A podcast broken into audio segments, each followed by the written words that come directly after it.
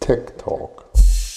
Wir sind angesprochen worden, ob wir nicht Hilfestellung leisten können, die auf der Rennbahn soll sozusagen die Zukunft Einzug halten und in HD und zukünftig auch in 4K gestreamt werden und aufgezeichnet und übertragen werden. Dann hatten wir hier mit dem technischen Leiter, dem Herrn Giedel, das erste Mal Kontakt und dann hat man sich geeinigt, na, wir machen mehrere Schritte. Als erstes, wir haben letzten Herbst hier eine komplette HD-Regie dazugebaut und haben das Derby, das einmal im Jahr stattfindet, in HD gemacht. Das ist auf so guten Anklang gestoßen, dass man gesagt hat, oh, da wollen wir mehr. Aber wir kennen ja die Infrastruktur gar nicht mehr, die hier ist. Das heißt, wir haben im Vorfeld erstmal eine Bestandsaufnahme gemacht. Was gibt es für Leitungen? Wo gehen Leitungen hin? Wo sind schon mal Leitungen nachgezogen worden? Was haben wir überhaupt für Schnittstellen, die wir gar nicht berühren sozusagen, aber dran denken müssen, dass die da sind? TV, Video, hier gab es vorher im Prinzip eine Vier-Kamera-Regie auf SD-Basis. Die wurde als Modernisierung schon über ein etwas älteres Dreicaster-Modell betrieben. Die eigentliche Infrastruktur hier ist aus den 70er Jahren. Da ist irgendwann mal in den 90ern bis in die 2000er modernere Kameratechnik drüber gestülpt worden. Seitdem wurde so gearbeitet.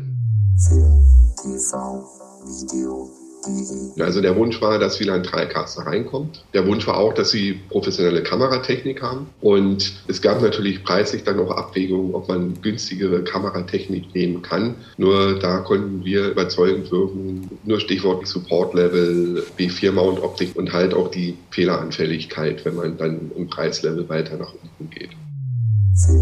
TV, Video, im März haben wir angefangen zu planen. Im April war dann so die, die Endphase und wir haben im Juni angefangen zu bauen. Das heißt, wir haben erstmal auf dem Gelände Glasfaserkabel gezogen, weil wir uns äh, kameratechnisch für die Sony FB80 entschieden haben, weil die halt 1080 b 50 kann, was beim Rennen ja durchaus von Vorteil ist, wenn man die Auflösung bei solch schnellen Bewegungen in 50p hat und haben dann im Prinzip sukzessive, weil sich das mit den Lieferungen überschneidet, das ist ja auch durch die ganze Corona-Krise nicht so einfach alles zu kriegen, die Materialien eingebaut. Also wir haben wieder einen Dreicaster eingebaut, den Elite 2. Wir haben im Prinzip nur von unserer Seite die komplette Installationsleistung, Beratung Planung angeboten und die Materiallieferung, die lief samt Rechnungsstellung direkt über BPM. Das heißt, wenn jetzt hier ein Problem auftaucht, haben wir im Prinzip eine Kontaktstelle weniger. Es geht einfach schneller, wenn jetzt mal ein Gerät kaputt ist, können die das gleich nach Hamburg schicken, müssen nicht erst uns kontaktieren.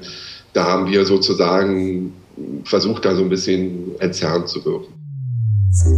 TV, Video, es ist so, dass im Prinzip in der Regie nur eine einzige Person sitzt. Und die sitzt dann halt in der Regie, kümmert sich komplett das mit dem Dreicaster darum, dass zugespielt, dass aufgezeichnet wird, dass die Grafiken richtig rauslaufen. Die ganzen Grafikelemente, die werden die Elemente selber, also ob man einen, Frame hat oder ein Vollbild, das wird halt händisch gesteuert. Dann gibt es an großen Renntagen fünf Kameras und an normalen Kameratagen sind vier Kameras unterwegs. Drei generelle Audio Quellen, die mikrofoniert werden. Das ist einmal der Mensch, der im Winner Circle unten steht und die Pferde interviewt, sozusagen.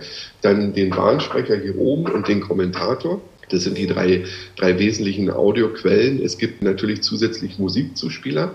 Es gibt im Prinzip fast durchgehende Musikbett. So hat zum Beispiel hier in dem Sample Player jeder wirklich jeder Fahrer, der hier antritt, seine eigene Siegermusik. Damit wir die Töne hier verwalten können, haben wir uns für ein Dante-Netzwerk entschieden, welches sozusagen auch hier überall auf dem Gelände theoretisch und praktisch verfügbar ist und haben auch das Mischpult. Also wir machen im Prinzip 90 Prozent der Audiosignale über das Dante-Netzwerk. Wir haben uns hier für das TF1 entschieden, weil es relativ klein ist, aber doch flexibel genug, um die Anforderungen hier zu erfüllen. Durch die 16 äh, Ausgangsbusse, die es hat. Da haben wir also im Prinzip eine Dante-Karte eingebaut, die ganzen Signale sammelt von den Endstellen und, und Pult verarbeitet. Ja, wir haben sehr viele Quellen von außen, die sozusagen noch nicht 3G sind. Das heißt, wir haben hier Wandler von Archer drin, die im Prinzip uns ein HDMI-Signal umsetzen oder auch einen, wir haben auch noch SD-Signale von Bahnkameras, die hier verteilt, die wir mit eingebunden haben. Dieser FS Mini ist auch gleichzeitig ein Framestore, um alles halt auf die Taktumgebung hier zu bekommen. Wir haben Glasfaserkarten drin, um zusätzliche Ausspielwege für das Gelände hier darstellen zu können. Also zum Beispiel zum Winner Circle runter gibt es Glasfaserstrecken damit wir die Signale von da unten, da unten steht dann zum Beispiel auch mal ein Monitor, den wir dann ansteuern über 3G. Die Hardware für die Grafik, die ist von uns erneuert worden, damit sie auch 3G läuft. Die Software selber ist eine Entwicklung von einer Firma aus Österreich. Sämtliche Wettdaten, die hier entstehen, werden nach Österreich geschickt, werden dort aufbereitet und im Prinzip den Wettbüros, aber auch den Sendern, die angeschlossen sind, zur Verfügung gestellt. Zum Beispiel hat German Tod eine komplett andere Grafikmaske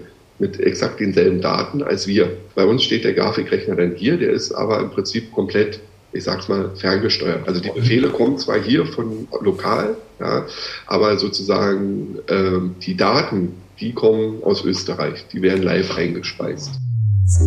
TV, Video, wir haben im Jahr alle 14 Tage ein Rennen und es gibt zusätzlich noch ein, einmal das Derby, das deutsche Traber Derby. Das wird einmal im Jahr ausgetragen. Das sind fünf, sechs, manchmal auch sieben Tage, je nachdem, wie viele Rennen veranstaltet werden. Jetzt in Corona-Zeit waren es dieses Jahr nur sechs Tage. Und es gibt die Breeders Crown als zweites großes Ereignis, die dann über drei Tage läuft. Wir haben in der Tat im Juni angefangen zu bauen.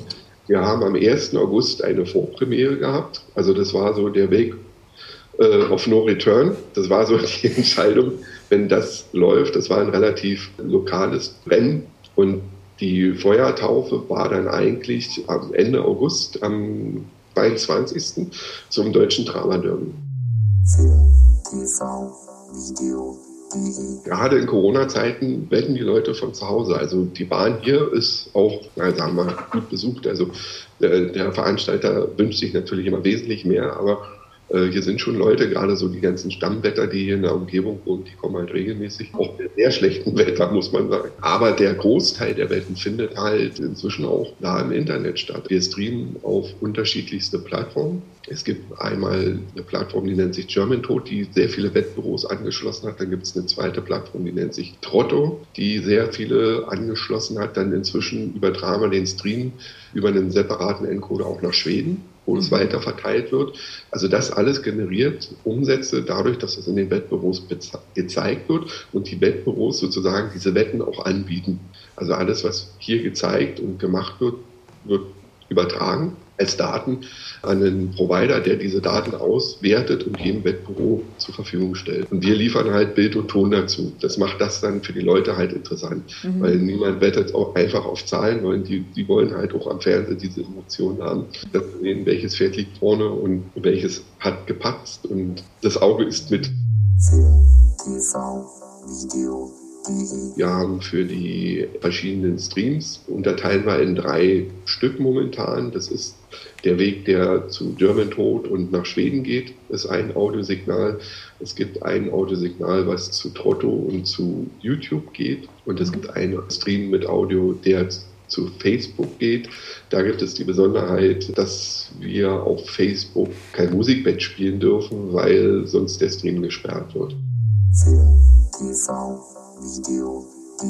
Grundsätzlich befindet sich die ganze Bahn auch im Umbruch. Das heißt, auch das Gebäude, wo wir jetzt momentan drin sind, soll in den nächsten fünf Jahren saniert werden, sodass diese ganze Regie äh, auch nochmal eine neue Heimat finden wird, wenn es denn dann soweit ist. TV, Video, Tech Talk.